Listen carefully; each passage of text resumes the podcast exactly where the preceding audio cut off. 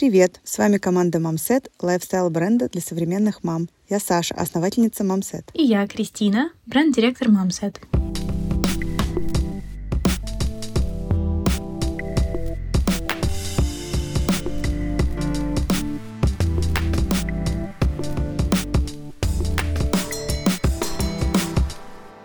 Этом выпуске мы поднимем очень важную для нас тему маркетинг. Мы с Кристиной часто в рабочем процессе обсуждаем не только текущие задачи, но и в целом говорим о новостях индустрии и успехах российских брендов. Иногда спорим, но чаще, конечно, соглашаемся. Мы поговорим о работе в маркетинге, контенте и его основных задачах. Спойлер, он не всегда должен продавать. Кристин, привет. Привет, Саша. Слушай, мы все время в каком-то постоянном потоке общения про наши задачи, которые из текущих конкретных задач перетекают в обсуждение очень глобальных историй. И я давно хотела обсудить историю маркетинга, так как за мою небольшую карьеру, десятилетнюю, он сильно поменялся. И я уже, мне кажется, очень часто говорю о том, что я приходила в один маркетинг, а он стал немножко другим, сильно другим. Поэтому хотела с тобой обсудить про твой опыт, как он видоизменился, и про мой. Вот, давай с этого начнем тогда. Слушай, интересно, это моя история маркетинга, такой должен быть заголовок. Ну, просто забавно, потому что я непосредственно из университетских каких-то стен и одного понимания маркетинга увидела его вживую, а потом как бы, знаешь, у меня не сошлась картинка абсолютно, потому что, когда я училась в вышке, у нас были очень такие теории маркетинга, которая начиналась с потребности, что это такое, а по факту ты приходишь, и, условно, вот мой, например, первый опыт, первая работа ассистентом по маркетингу, моя основная задача была, ну, наверное, первый, там, не год, но полгода я занималась... Если ты знаешь МАК, то там как бы специфика такая, что у нас было много очень новых коллекций, лимиток. Их было, я не знаю такого еще бренда, у нас, наверное, было по 10 запусков, там, 10 расчетов в месяц. Это там, знаешь, и Золушка, Дисней, не знаю, Симпсоны. Ну, короче, такие очень специфичные истории. И вот первая моя работа — это фаркаст того, что придет, условно на каждую там дверь, на ЦУМ, и т.д., вот, расчет цен. Я не понимала, а при чем вообще маркетинг? Да, это большая компания, у них есть система, понятно, что как бы у них все придумано уже. Ты как бы просто должен делать ручками. То есть, мне кажется, в этом смысле очень интересно, что есть опыт больших компаний и каким он был, и как все стало цифровизироваться и вообще меняться, что для маленьких брендов совершенно неприменима эта схема, которую там используют в Mac или в каких-то других компаниях это прям, ну, абсолютно разный маркетинг. Это вообще не... Да, но в целом, знаешь, еще интересно то, что, условно, где я работала, там был трейд-маркетинг, естественно, ну, то есть потому что это офлайн сторы обязательно нужно размещаться, все эти палеты, как выставить свой товар, как сделать ивент, пиар, который вообще выглядел абсолютно по-другому, чем сейчас. Понятно, что все оттуда вышли, но в целом это абсолютно другая история. И маркетинг, который все время балансировал между продажами, между пиаром и в целом, как бы мой опыт условно в глобальных корпорациях международных, это то, что у маркетинга очень сильно связаны руки. И в основном креатив, он стоял на стороне либо глобала, либо ну, откуда-то спускался и делался руками агентств, которые, конечно, уже там, знаешь, боролись за место работы с одной какой-то компанией, которая приносила большие бюджеты. И, в общем, для меня всегда было ощущение, что именно в этом виде маркетинг сильно ограничен. Вот. Но я здесь еще хотела как раз сказать, рассказать про такую историю, как первый босс. И я помню, что когда я пришла из института, я была абсолютно зеленым человеком, который знал про работу только, знаешь, из каких-то своих представлений об этом. Да, да, да. У меня была моя первая начальница, Настя, привет. Она сейчас большой директор по маркетингу в Шосейда. И я помню, я пришла, и она сказала, сейчас мы будем учиться писать письмо. И ты знаешь, я так ей благодарна, потому что для меня это было, знаешь, как такое, что вот все, я немножечко в теме, я до сих пор использую эти шаблоны. Реально, такое. да. И больше никто этого со мной не делал. И она реально учила меня. Вот это реально было наставничество. Да, как бы оно было, знаешь, такое безумное на каких-то суперскоростях. Но Настя, я считаю, наверное, первым моим таким учителем индустрии, который мне объяснял какие-то вещи, которые ей были абсолютно очевидны, а я просто смотрела с открытым ртом на нее. И это как бы настолько круто. У меня есть опыт еще другой, как я вижу, как только люди приходят приходят из института и на них наваливают какие-то тысячи задач. В основном это задача найти цифру, вставить в презентацию, которая больших боссов посмотрят две секунды. Они тратят на это космическое время. И я вот думаю, какой же правильный путь, как воспитывать человека в индустрии, чтобы он не возненавидел все и всех. Мне кажется, такого пути нет. Он будет ненавидеть, потом через ненависть он придет к любви. У меня аналогичный опыт первой карьеры по специальности. Я была ассистентом вот пиар-менеджера в «Следуй за мной» проекте. И Настя, мне кажется, все, что я знаю, меня этому научила Настя. То есть она прям научила меня, что пиар — это очень серьезная вообще такая вещь. Там никакие шуточки не работают. Если тексты, они должны быть написаны правильно, вычитаны сто раз. Если ты пишешь письмо, ты проверяешь все. А если ты общаешься с людьми, то там не должно быть никакой воды. И то есть мне 28 лет, а там мне было 20, и я до сих пор помню все эти правила как на зубок. Э, потому что, во-первых, это был авторитет для меня большой, я такая юная, а во-вторых, я прям понимала, что это такой уровень, вот к которому я хочу стремиться. То есть это очень сложно, вообще мозг же тяжело адаптируется к каким-то новым вещам. И, конечно, у тебя все стадии отрицания. Ты такой, типа, нет, какой кошмар, я не смогу никогда это выдержать. Но потом ты выдержишь. Ну или нет, и сменишь там сферу деятельности. Я не думаю, что можно смягчить этот опыт как-то. Тут через стремление все. Я такой, я хочу, и вот я горю.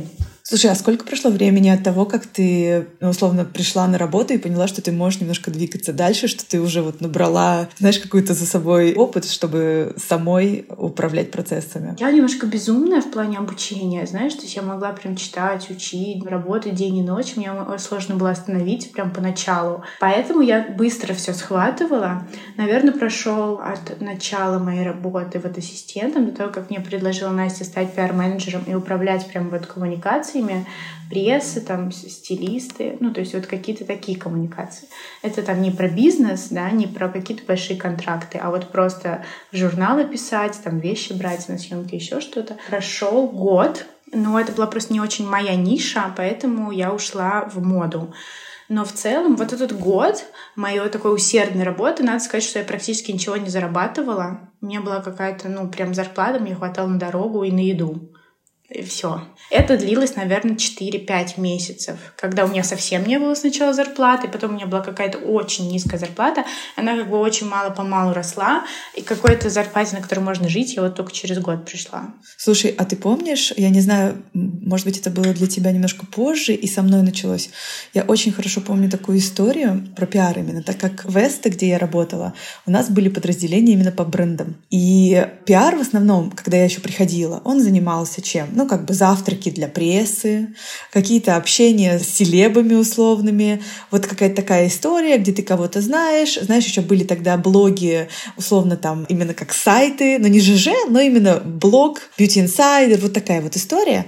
И в один какой-то момент начали появляться там ютуберы, какие-то инстаграмы, и это настолько прям взорвалось, что я очень хорошо помню вот этот переход, когда приходит кто-то из таких верхов, и ты им рассказываешь, что у тебя есть вот такая Катя Клэп. И у всех был шок. И в смысле мы отдадим вот этот бюджет вот ей, а не, там, не знаю, не сделаем наружку. Я очень хорошо помню вот этот шок.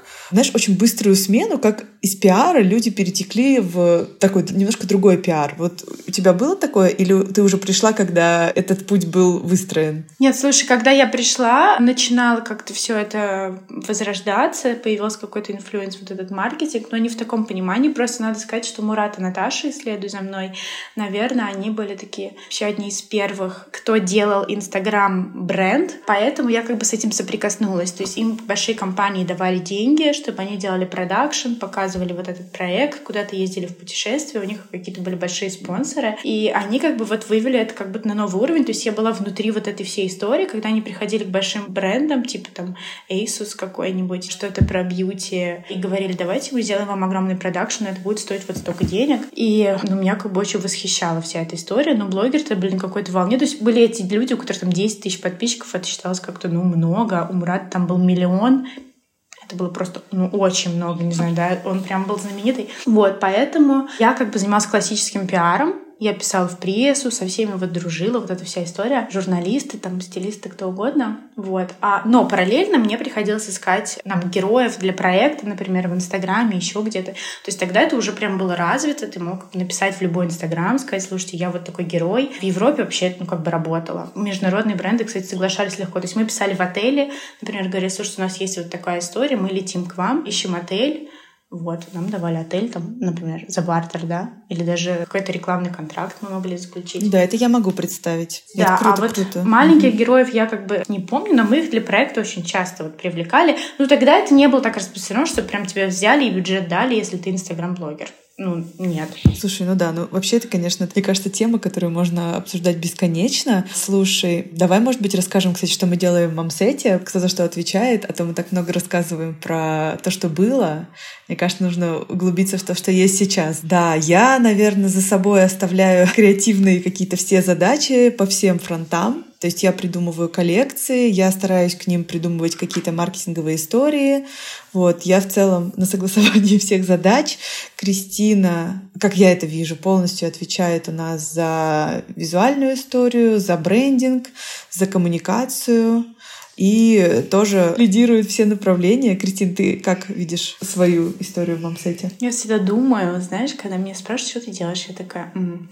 На самом деле, мне кажется, что я отвечаю за коммуникации, но для меня просто коммуникация — это очень обширное понятие. То есть это все каналы, в которых мы с кем-то контактируем. Вот если можно так сказать. То есть есть визуальный канал, да, когда нас смотрят, есть когда мы пишем и говорим с людьми, а есть даже внутренние коммуникации, то есть мы подбираем команду, исходя из конкретных задач, да, и эта команда нас узнает или рассказывает, и от того, каких людей ты выбрал, тоже очень многое на самом деле зависит. Мне это все интересно, я люблю коммуникации, люблю рассказывать, показывать, как бы такой я громкоговоритель, что ли, от бренда, наверное, но да, я через этот фильтр себя, наверное, пропускаю все эти коммуникации, как нужно говорить, как можно, как не нужно. И да, вот такая моя какая-то должность. Но в целом мы, конечно, делаем все, но я думаю, что это, наверное, нормально. Слушай, мы хотели поговорить про маркетинг, который visual-driven маркетинг, то, что называется, и обсудить визуал. Наверное, я могу начать с нашей не то что грустной истории, но тяжелой, потому что я все время это говорю, что мамсет все время стоит на стыке. С одной стороны, мы не совсем фэшн, но с другой стороны мы и не фэшн, и мы не для детей, но близко, и у нас вот эта вот смежная отрасль, она с одной стороны нам открывает много дверей, а с другой стороны она, у нас нет четкого какого-то позиционирования, и мы очень близки многим. И поэтому с точки зрения визуала у меня было всегда такое понимание, что я хочу делать что-то другое, э, которое отличается от стандартного визуала, который рассчитан для мам. И здесь как раз для меня была очень ну, такая важная встреча с Таней Миской. И когда мы с ней начали работать, я ей, во-первых, всегда буду очень благодарна за то, что она разглядела в том мамсете то, что можно красиво снять и вообще как бы стилизовать так, как мы хотели. И мне кажется, для меня это такая отправная точка, что вот мы делаем съемки, да, в стиле, стараемся равняться на фэшн-историю. И мне кажется, что это нас сильно помогает выделить от других брендов. Знаешь, я вообще сейчас пыталась вспомнить, откуда я узнала про мамсет, потому что я узнала про мамсет еще до того, как я стала мамой, и, скорее всего, я как раз у Тани миски молока. Таня миску молока стилизует наши съемки давно, мамсет, и нам во всем этом помогает. Вот. Я увидела, наверное, у Тани бренд или какой-то тег, упоминание. То есть меня зацепила именно как раз-то визуальная история. Вот интересно, что я зашла в мамсет через эту историю, не через какую-то популярную тему, потому что я не знала ни про имена, ни вообще ничего. А их еще не было, наверное, тогда? А, мне кажется, были, потому что это было не так давно. Вот. И поэтому я как-то следила все время и помню, что для меня вот было важно эта визуальная история. Я прям смотрела и думаю, вот как можно хорошо показать материнство совсем по-другому. Потому что были все эти бренды, что мама, мама, мамская, вот, ну вот вся эта история, знаешь, и до сих пор они есть, и ты как будто не хочешь вообще с этим ассоциироваться, потому что на этом моменте, когда ты присоединился к этим брендам, твоя жизнь остановилась. Как будто бы это называется детоцентризм. Дети в центре, а ты, ну, где-то там. И поэтому такая одежда у тебя. Вот. А мамзет как будто на другом языке с тобой говорил, слушай, ты можешь нормально жить, тебя может все то же самое интересовать, ты можешь классно выглядеть, но у тебя еще будут дети.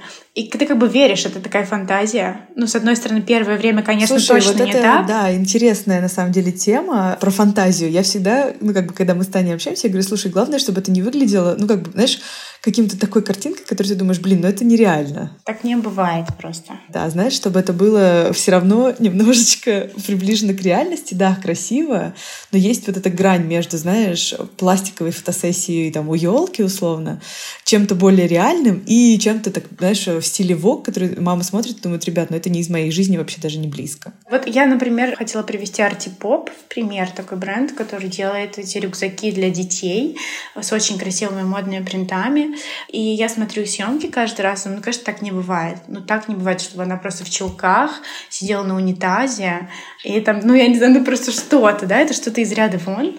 Это прям провокационная история. Но ты думаешь, ну, я хотела бы такой мамой быть, потому что я все это не хочу, все это мамское, мне уже, ну, все, я как бы, ну, можно выйти? Где? Я тебя огорчу, но на выставке, когда мы были во Флоренции в Италии, была такая девушка, у нее были татуировки, а, наверное, от шеи до пяток. Она была абсолютно в каком-то полубогемном платье с разорванными везде местами. У нее был этот э, слинг артипоп, в нем торчал ребенок, и она их амбассадор. И вот она выглядела абсолютно нереально, но она была абсолютно реальной мамой. И вот мне кажется, как раз да, мы здесь немножечко, знаешь, смотрим, что можно, что привычно нашему взгляду и что реально там условно в Европе, потому что все равно их стилизация, она ближе к их, знаешь, жизни. То есть ты приезжаешь в тот же Лондон, и там как бы уровень нормальности, он немножечко снижен, что ли. Ну, то есть, да, я могу себе представить нестандартно одетых людей там, то, что нам кажется скорее каким-то, знаешь, таким э, трэшем для съемки. Поэтому тут, конечно, важно понимать контекст, но артипоп офигенные, и, мне кажется, часто их используем как реф. Ну, то есть это прям то, то, что ты хочешь. Ты смотришь и думаешь, да. Ну, то есть это еще настолько надо как бы понимать, что люди, у которых есть дети, настолько в быту, очень часто они прям в быту вообще все время. То есть, если дети болеют, то ты вот просто в этом весь день по уши, можно сказать, по уши в родительстве. И очень хочется как бы слушать, да нет, ну я нормальный человек, ну просто ситуация такая, так-то я ничего. И как бы ты когда смотришь, ну, какую-то нормальную жизнь у других матерей, у других людей, у которых есть дети, ты как бы веришь, что да, эта нормальная жизнь существует. Потому что все время с младенцами это тоже как бы такая сложная реальная история для любой психики. Ну, то есть, и когда эта картинка существует, ты на нее смотришь, ты еще больше веришь, что хочешь быть сопричастным. Думаешь, ну да, я можно быть классной мамой. Вот. Слушай, а вот это интересная мысль про сопричастность. Вот скажи мне, насколько про контент. Условно, вот когда я помню, что я забеременела Зоей, я думала, блин, вот у меня теперь будет коляска Бугабу и в целом какие-то атрибуты клевого материнства. Я часто про это думаю до сих пор, потому что когда, ну ты знаешь, нам вот пишут там девушки, что ой, я еще там до беременности вас заприметила. И я, конечно, с одной стороны, это очень прикольно. Я думаю, класс, мы теперь входим вот в число брендов, которые условно рекламируют материнство, как-то промотируют это в здоровом виде. А с другой стороны, я чувствую на себе какую-то очень большую ответственность, знаешь, за эти красивые картинки, которые, ну знаешь, как бы у нас нету вот этого дисклеймера, типа осторожно, на самом деле будет еще и трэш. И вот насколько для тебя были какие-то атрибуты красивого материнства, которые были в твоей голове? Мне кажется, очень важно, что мамсет — это про поддержку. Вот когда ты в каком-то состоянии, у тебя уже есть ребенок, и вот это ты все переживаешь, никто, кроме тебя, это не переживет, и, и не переродиться, как бы, да, как личности, все равно перерождается ребенок, и вот это все, что с этим сопричастно, через время ты из этого выходишь, и как бы ты опять становишься собой.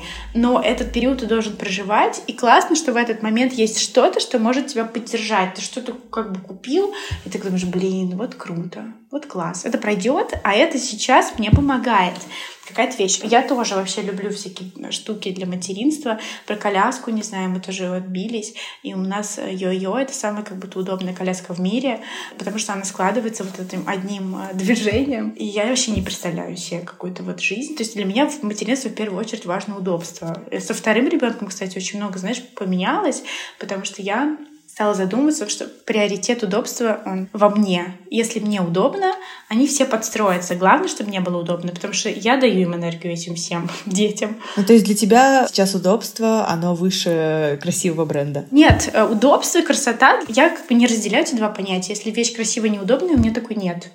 Потому что я не понимаю, чем мне с ней делать, она будет просто лежать. Вот.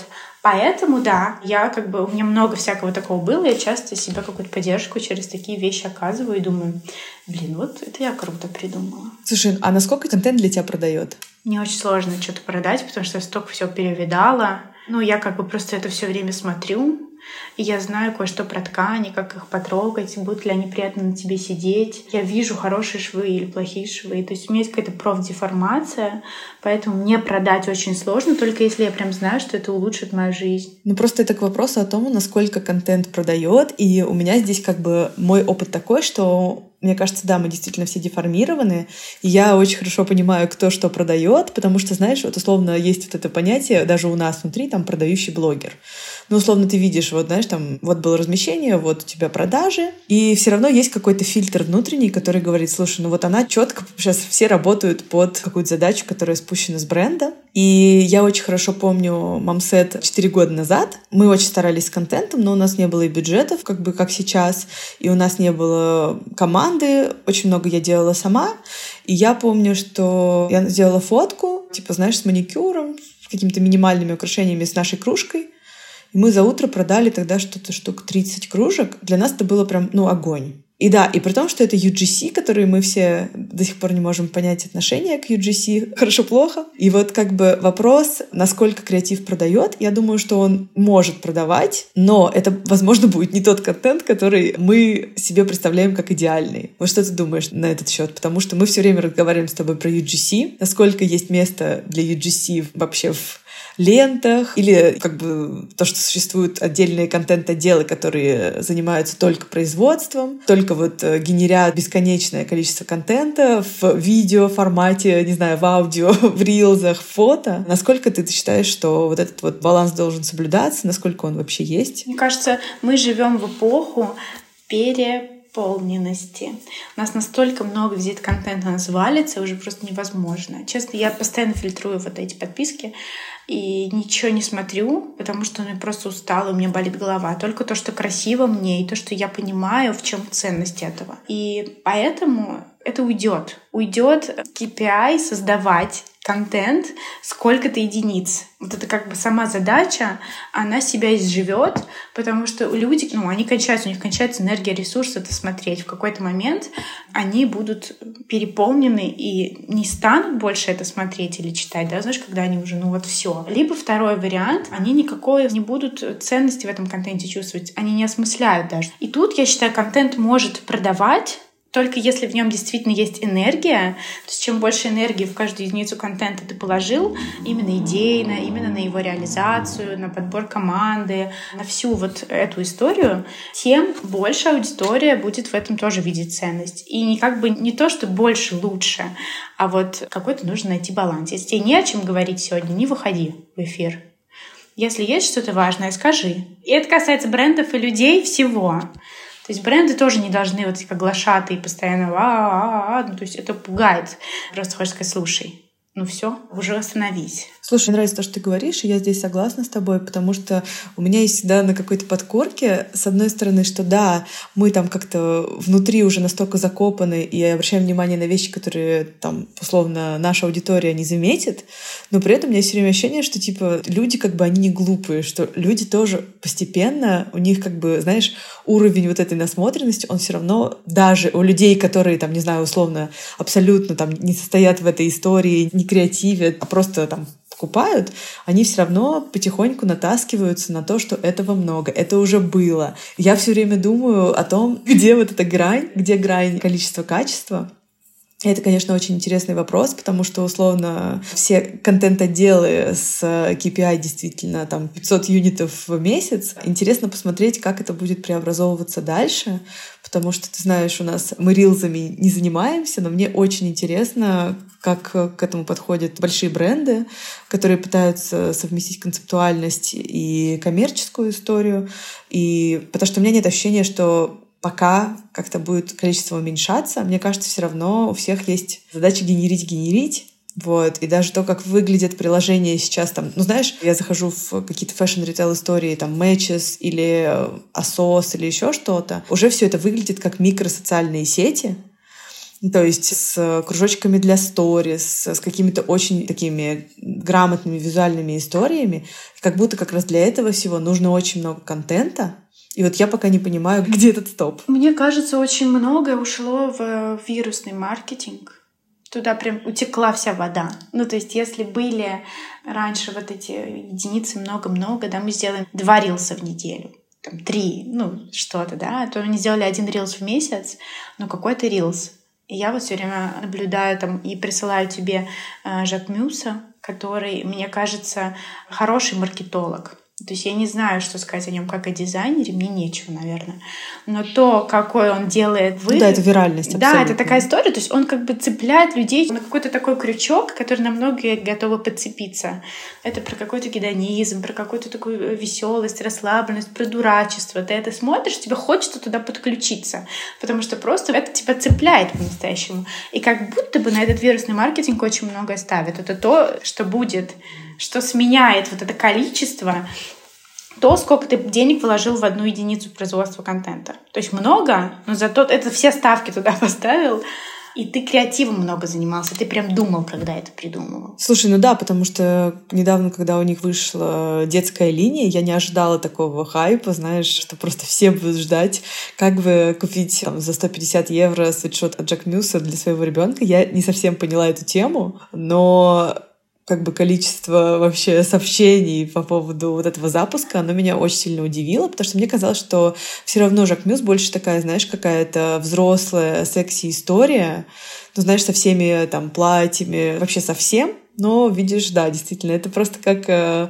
Седрик Гроле, знаешь, мне кажется, такие вот темы, которые интересны всем, и хочется к ним действительно как-то быть сопричастными, ну, да. в этом есть что-то детское, я думаю. Он играет, это такой, знаешь, бренд, он все время играет. И мы на это подкидываемся, потому что нам тоже хочется. Всем хочется вот этого веселья, какой-то такой... Спонтанности игра, да? Ну да, это такая веселость, и ты к ней быстро подключаешься и думаешь, блин, круто тоже так хочу делать. Так хочу, чтобы все люди вот так вот вирусились от меня, что я это придумал, и это вот так их веселит. Это как бы entertainment. Он создает с помощью контента просто людям дополнительное какое-то развлечение. Все об этом говорят, все хихи-ха-ха, там что-то обсуждают. И вот еще одна тема. Он как бы просто создает из э, это чистый креатив, он же придумывает эти истории. Ну, не он, его маркетинговый отдел, неважно. То есть, что это придумка. И я считаю еще, что контент, который повторяет какой-то контент, вообще вот должен исчезнуть. Вот это то, чего не должно происходить. Я часто об этом думаю, что вот есть все штампуют это одно и то же, и что-то появилось, и оно просто заполонило все. Если ты не придумал контент, не делай его. Ты можешь брать референсы, да, ты берешь какие-то референсы, но нельзя брать их так, чтобы люди узнавали этот референс. Ты берешь как бы концепцию, например, да, но полностью перепридумываешь ее под продукт. Тебя там цепляет что-то, ритмика, да, какая-то деталь, какое-то цветовое сочетание, да, окей, это референс. Но ты должен придумать, как это отыграть продуктом, чтобы это была новая единица контента. В этом есть процесс создания, и контент, который дублирует, его не должно быть. Вот это то, что я бы запретила вообще. Мы очень много много про это с тобой говорим, и я постараюсь здесь вообще никак э, не включать toxic, но то, что ты говоришь, это прямо, знаешь, такой какой-то уникальный кадр. Я такие знаю кадры, но в целом, ну, по крайней мере, у нас на рынке штампуются только так, и очень много работ повторяют другие. И вот уникальность — это вообще как бы такой какой-то параметр, который, ну, его очень сложно найти, откопать, и мне кажется, что очень важна какая-то, знаешь, вот совместимость. Ну, условно, вот бренд плюс там какой-то, не знаю, фотограф, стилист, любой там специалист в индустрии, это должна быть какая-то совместная, вот знаешь, вот э, типа матч. И если вот этой пары не случилось, тут как бы дальше все не работает, и поэтому вот эта уникальность, мне кажется, это вообще что-то, что очень сложно найти, и поэтому и выходит так, как выходит. Я, условно, вот бренды там одежды, мне очень сложно, я не знаю, я знаю пять, и все остальные для меня, это, вы знаешь, когда был период бежевого контента, это когда я сделала мамсет, я говорила, пожалуйста, никакого бежевого контента, нам не нужен бежевый контент, и до сих пор он есть, и я очень плохо запоминаю все эти бренды, потому что они все очень похожи. И это же, знаешь, как говорят, мы хотим в стиле 12 stories, мы хотим сделать в стиле э, там еще чего-то. И, к сожалению, или не к сожалению, но просто есть всегда один какой-то образец и попытки повторить. Ну, в этом и проблема, потому что у них нет УТП, это, мне кажется, ну вообще вот часто бывает такое, что люди приходят и говорят, вот у меня какой-то бренд, вот ко мне кто-нибудь приходит и говорит, у меня есть бренд. Я думаю, ну это нормальный бренд, но непонятно, чем бренд реально отличается от всех других брендов, которые уже существуют. Ну для чего ты делаешь свой бренд? В чем твоя глубинная идея, которую ты людям рассказываешь, и они такие, блин, ну такого не было, и мне вот надо прям это купить, потому что такого нет, и я хочу. Очень редко есть какой-то УТП. Кто-то люди такие, ну давайте сделаем бизнес, ну давайте. Вот взяли там, взяли тут, и все, взяли взяли, набрали. Но мне кажется, проблема тут в том, что нет никакой ценности у креатива. Вообще нет в культуре у нас, что придумать что-то — это ценно. У меня как большого придумщика, у меня есть такой тебе контраргумент. В 2018 году, когда все это начиналось с мамсетом, у нас было абсолютно УТП, главное УТП вообще всего. И у нас ну, действительно никого не было, как мы. И мне кажется, если бы не мой какой-то слепой оптимизм, то я бы, наверное, в 2020 году закрылась, потому что никому это было не нужно. И в целом прошло довольно, ну, два года, реально. Мне казалось, что мы именно учим мам, что такое вообще нужно, что вам это нужно, ребята. И это как бы какая-то уникальная история. И только вот прошло время, и люди начали понимать, о, действительно какая-то классная тема. И то, если ты что-то делаешь уникальное, а оно, знаешь, как бы воспринимается только через какой-то промежуток времени, и ты должен придумывать на каком-то пустом энтузиазме, без, там, не знаю, ну хорошо, я про деньги не говорю, окей, там, без э, подкрепления в виде продаж, без подкрепления в виде, там, похвалы индустрии, без, там, не знаю, каких-то, знаешь, вот, условно, толчков, это очень-очень сложно. И ты думаешь, а зачем? Зачем нужна эта уникальность, если я могу сделать и повторить, и, и там продавать, и меня заметят, зачем это нужна уникальность? И нужно быть только либо как бы безумным человеком, как я, и верить там в свой продукт, ну, либо, я не знаю, не иметь никакой там финальный бизнес или хотя бы просто там креативной цели. Слушай, ну, мне кажется, тут работает так, что э, все бренды, которым есть что сказать, они этот путь прошли путь того, что они говорят, на это нужно время, что к ним привыкают, и они заходят не какой-то массовой аудитории очень часто, от них начинает кто-то рассказывать, там какой-то блог, какой-то журналист, и вот они как-то мало-мало-мало появляются, а потом больше, больше, больше. Ну, то есть они как бы рассказывают свою историю много-много-много-много раз, и потом есть какой-то накопительный эффект от этого. Они просто там что-то запустили, и бац, у меня там личный бренд, я все продаю, я сейчас тут все продам, бежевые кофты, все продается, супер хорошо.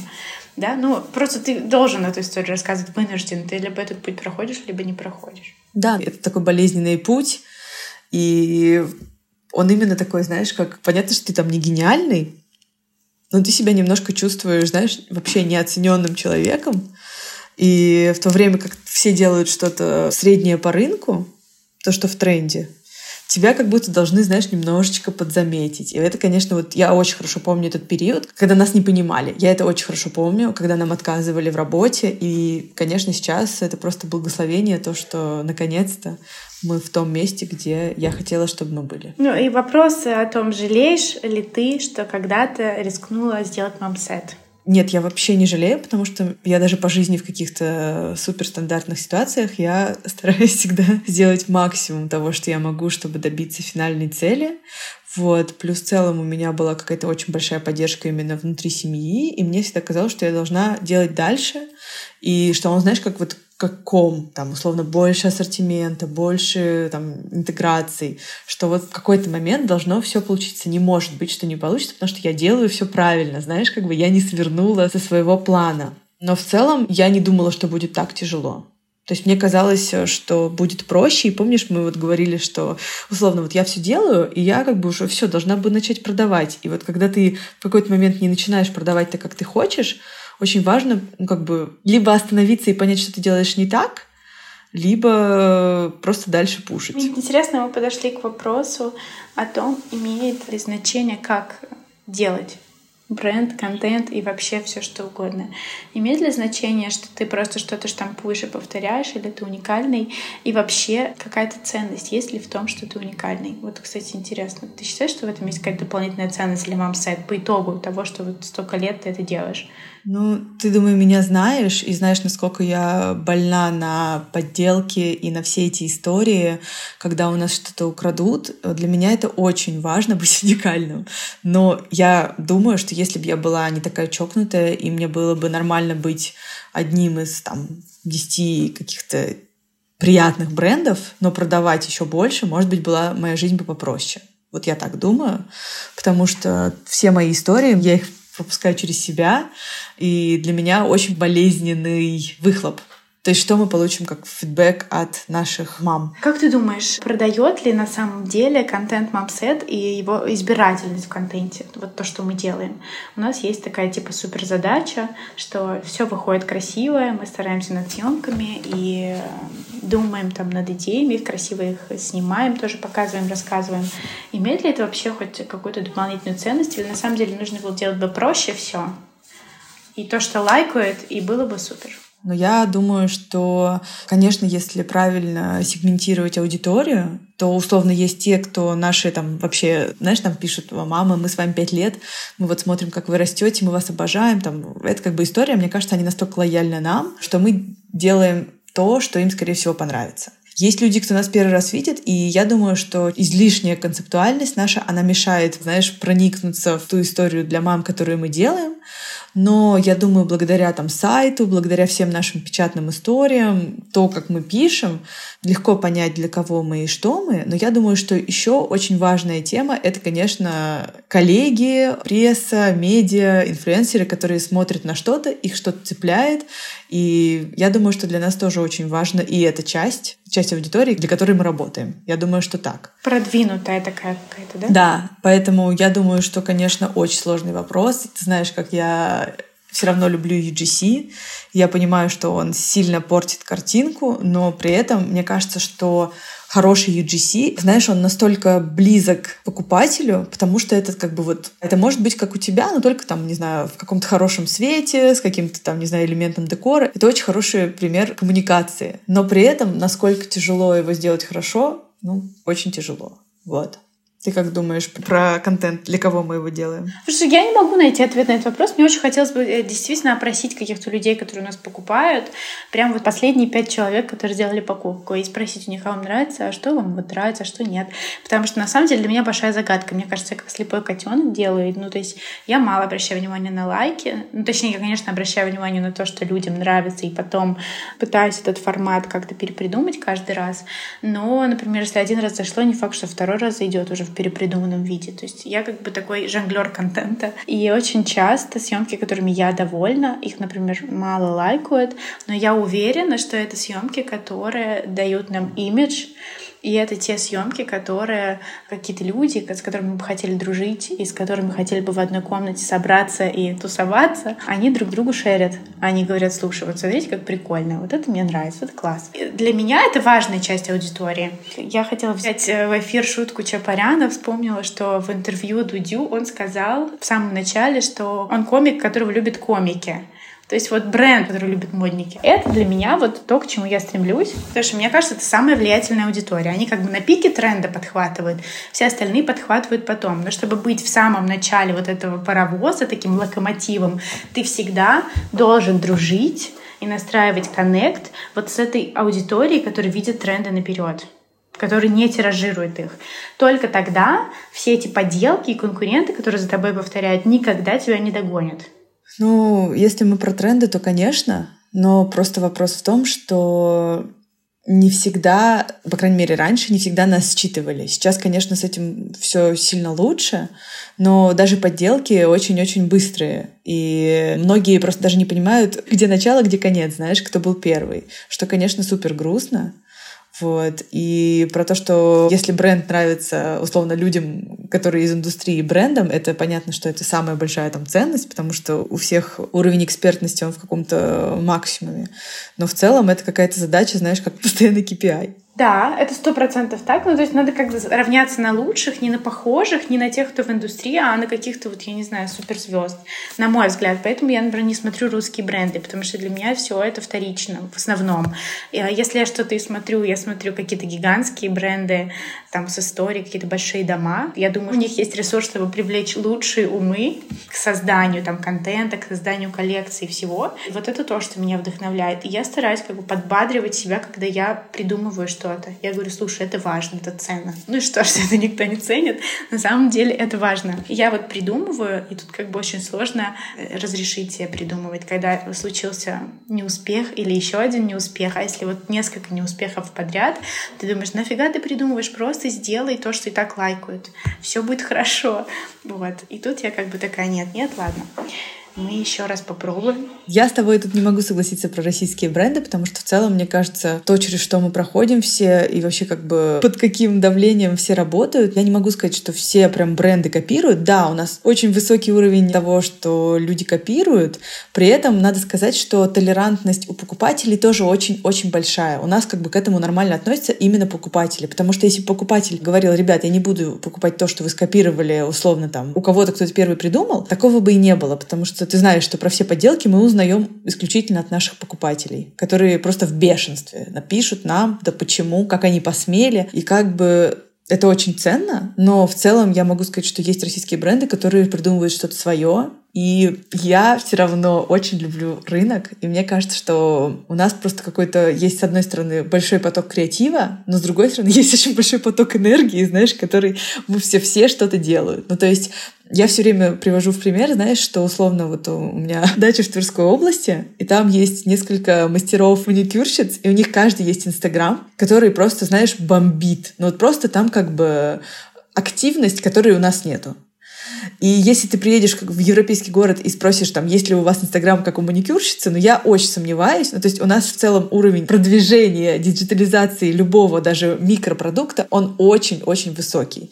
И мы тут как бы, я считаю, впереди планеты всей. Возможно, конечно, и с копированием и подделками, но в целом я люблю рынок наш. Больше люблю, чем не люблю. Интересно, что мы причастны, получается, как целая страна к вот этому перепроизводству контента, потому что все диджитализировалось, и мы решили, что надо плодить контент, каждый вот день что-то производить, какие-то рилсы, какие-то шуточки, чтобы все бросили работу, учебу и только сидели, смотрели инстаграм брендов, целый день шутили. Очень интересно, что я верю в то, что расширение каналов коммуникации будет лучше работать, чем увеличение количества контента на одной платформе. То есть, например, если мы там э, фигачим в этот Инстаграм каждый день по два поста, не знаю, кому это надо, а вот если мы рассказываем в Телеграме, там, да, и в Инстаграме хорошо, и по-разному про бренд, то людям действительно это интересно, они больше погружаются в бренд. Они такие, ага, и тут интересно, и там, они вроде друг друга не повторяют, и больше про продукт, и больше про идею. То есть, но тут надо очень много думать